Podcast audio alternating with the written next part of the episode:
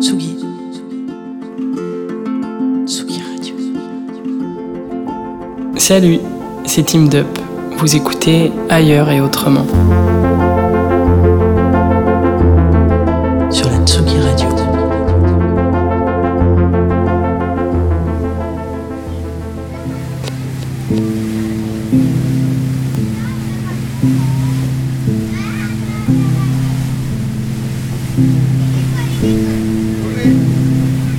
Connaissez peut-être Bangkok pour sa renommée touristique, son bouillon inépuisable et kaléidoscopique de mégapoles, son criard, ses marées humaines. Moi, j'avais en tête des gratte-ciel et du broc, des centres commerciaux gelés à la clim et des quartiers routards où dégueule une jeunesse avec de l'appétit pour la fête et le sexe. Tout ça y est, mais pas tant que ça.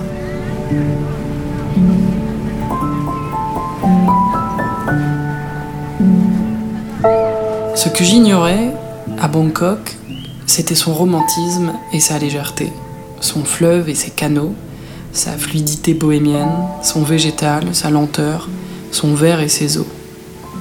La cité des anges est plurielle et ne porte pas l'héritage de son nom par un simple bordel toisé de modernité.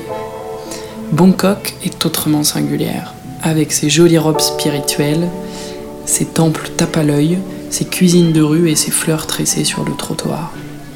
Entre deux mondes, Bangkok est liquide.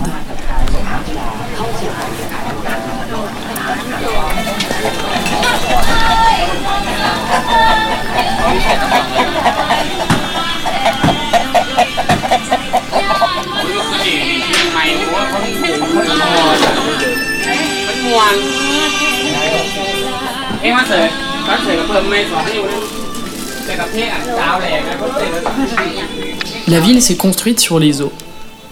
Transport, commerce, égouts. Depuis le golfe de Thaïlande, le fleuve du Chao Phraya incise la terre entre les deux provinces de Samut et vient lézarder ses virgules dans Bangkok. Colonne vertébrale, il fait ployer les rives urbaines de son poids monstrueux, large comme un lac, lourd comme un isthme, et vient percer les quartiers capillaires sous forme de canaux. Ces canaux, ce sont les klongs. Bord est du Chao Phraya, nous empruntons souvent le canal allant du Wat Saket, le Mont Doré, jusqu'aux abords de Siam Square. Des bateaux-bus circulent toute la journée. C'est l'occasion de monter en haut du temple et de profiter du silence relatif, cadencé par les prières et les gongs. En bas, on marche sur les côtés du Sansep dans une ambiance de couleurs et de bruit. Coqs, oiseaux, enfants, anciens, échoppes, barbecue, soupe à la coco et crabes grillés. Tout ça ombragé sous les fleurs oranges des flamboyants. Plus loin, avant les maisons traditionnelles thaïlandaises de Jim Thompson, on profite au bord de l'eau de l'apaisement des carillons et du vent qui les fait chanter.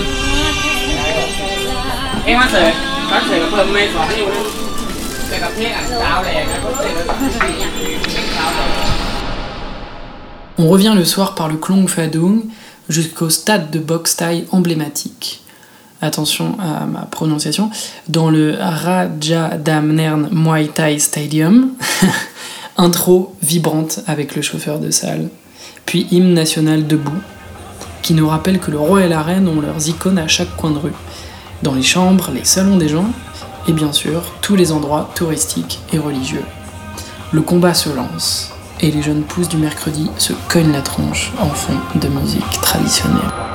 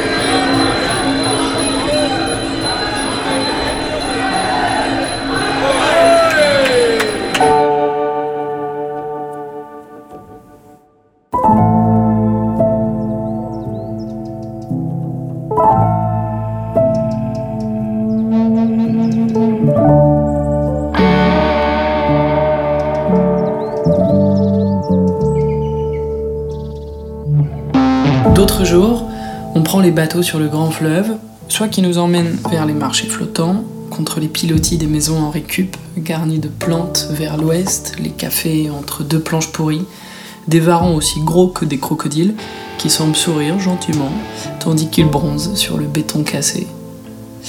Soit ils nous portent vers Laval, les pagodes sublimes du Grand Bouddha et du Watarun, et plus loin, il y a les néons, la clameur, la musique et les klaxons de Chinatown.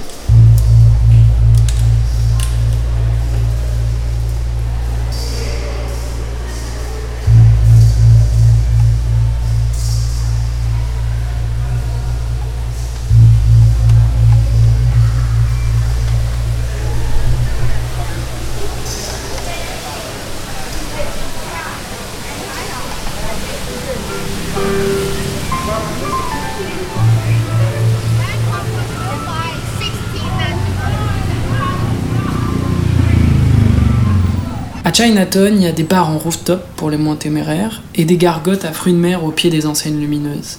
Tabourés en plastique au cœur du trafic, ça se lèche les doigts de friture et de mango sticky rice, tandis qu'un musicien nous offre l'émotion d'une chanson soul, noyée sous le bruit des voitures.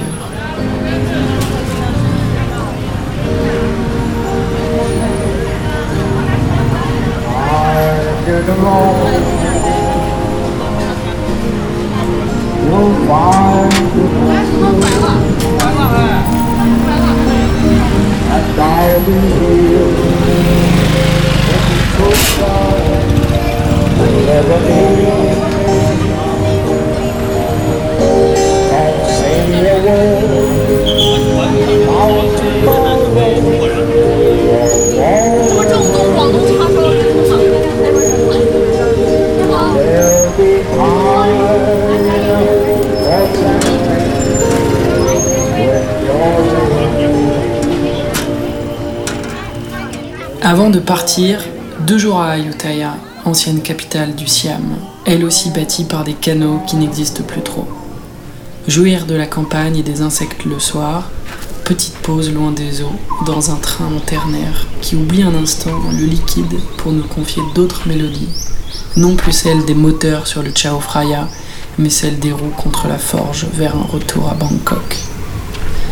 Comme un dernier trajet après deux mois d'Asie comme un adieu à l'Est et la dose inoubliable que ces pays, ces gens, ces cultures nous ont permis de comprendre.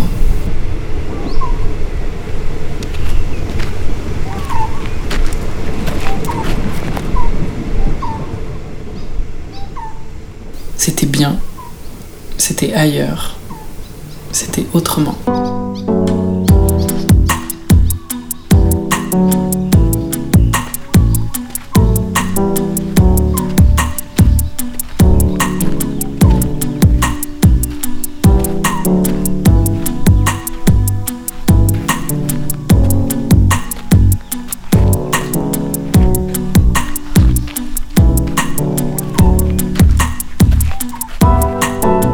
Merci beaucoup, beaucoup à Antoine Dabrowski pour sa confiance, sa générosité et sa liberté aux manettes de la si belle Tsugi Radio. Merci à Hugo Cardona à la réalisation et au montage de l'émission qui a fait ça comme un orfèvre. Et merci à Marie Soroun d'avoir mis ces épisodes en images sur le web. C'était la première saison d'ailleurs et autrement en Asie sur Tsugi. Et à la rentrée, je vous invite à suivre d'autres routes, d'autres sons, d'autres envies pour une virée deuxième saison au bord de l'Europe méditerranéenne. D'ici là, je vous souhaite un été magnifique et de trouver pourquoi pas sur la route un peu d'ailleurs et un peu d'autrement.